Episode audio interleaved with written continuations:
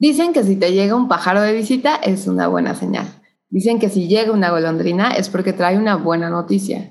Sigue escuchando y entérate de la breve visita de Kevin y todo lo que representó. Esto es 34 y contando, soy Vika Garrido y hoy presentamos Kevin el pájaro.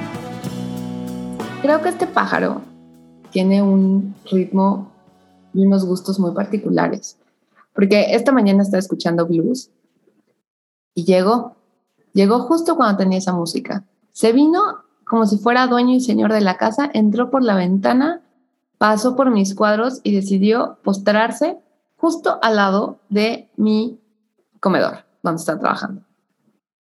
Llegó como dueño directo, así, como un padrote, sin caerse, sin asustarse, muy natural.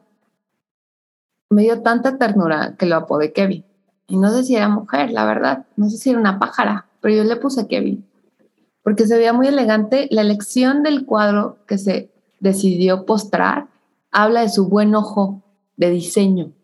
O sea, no se metió al de los colores, no. Él era como una golondrina y se sentó en el cuadro favorito que tengo, que son unas líneas geométricas preciosas que combinan perfecto con él. Yo creo que se sintió eh, como una especie de interpretación de él, total. Se quedó ahí postrado. Y así trabajamos toda la mañana, juntas de Zoom, una lectura de tarot, pasó la tarde. Después, creo que fue cuando me puse a hacer reels que le empezó a molestar la música porque ya era otra cosa y decidió irse a otro cuadro, a mi cuadro de espuma. Y me estaba un poco preocupada por la espuma, pero bueno, después se volvió a brincar a otro cuadro. Y estaba perfecto y no veía las ganas de, o sea, no veía para dónde irse. Y es ahí cuando todo se empieza a complicar. Empecé ya era tarde, a platicarle a Kevin, pues de las cosas, ¿no? De lo que tenía que hacer y de que varias, o sea, de, de, lo que significaba su visita y, y, en fin. Él, neta, me estaba escuchando, tan me estaba escuchando que se sentó en el sillón. No, la ventana estaba abierta, se sentó en el sillón. Y yo, como buena anfitriona, dije, ¿que le pongo agua? O sea, ¿qué hago? ¿Le pongo agua? Lo, lo, lo veo, veo que está contento, veo que está sentadito en la sala no le tomé foto porque estaba viviendo el momento. Entonces ahí me tienen a mí en un como vasito que tengo ponerle gotitas de agua, según yo, para atenderlo al joven pájaro Kevin. Y de pronto, o sea, dejé el agua, me vine a seguir trabajando y sentí como una brisa, una brisa muy fuerte. Y entonces entendió que era hora de irse. En ese momento que yo ya me estaba encariñando con él, llega el viento y se lo lleva. Como llegó, se fue, se marchó. ¿Cuántas veces ha pasado eso en nuestra vida?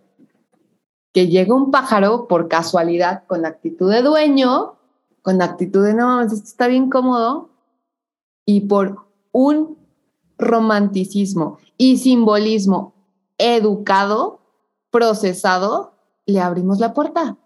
Y ahí vamos a encariñarnos. Ahí me voy a encariñar a ponerle Kevin el pájaro. Ya le iba a abrir su cuenta de Instagram. ¿Por qué siempre tenemos la necesidad de bautizar a las personas, animales, relaciones y cosas? O sea, no sé si es como esta parte de, escuela de monjas, de hay que bautizar. Desde niña, un juego muy bizarro era que yo bautizaba mis Cabbage Patch.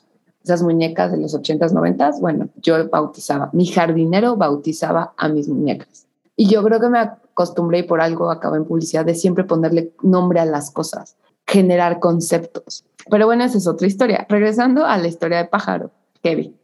¿Qué aprendí con todo esto? Este pequeño como visita, más allá de que tal vez era como una buena noticia y quiero seguir creyendo eso, me di cuenta que tanto los pájaros como los hombres siempre van a llegar por estímulos, por darse un descanso, por pasar un rato.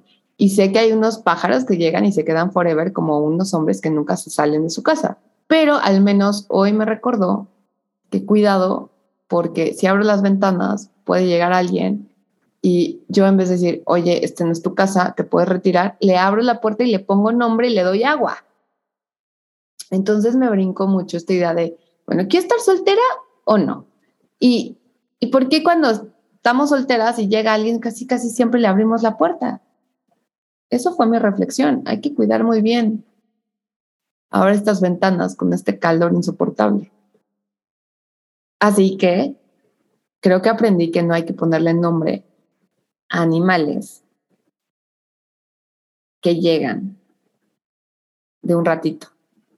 No busquemos más significados que una casual visita que te alegra, te da material para un episodio y la vida continúa.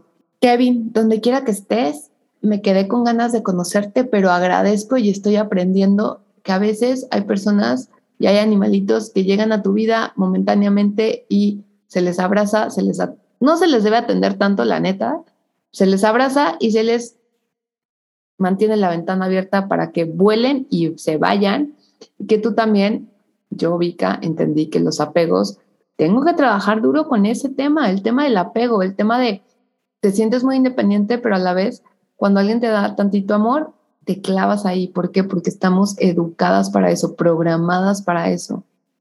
Entonces creo que hay que cambiar el algoritmo, ¿no? Y es cosa de diario. Y obviamente me hubiera encantado más tarde leerle el tarot a Kevin. No sé si se lo voy a leer, porque sí creo que llegó a darme un mensajito. Entonces, ¿ves? ¿Ves? Y sigo pensando que esto tiene un significado, porque a veces así somos las mujeres.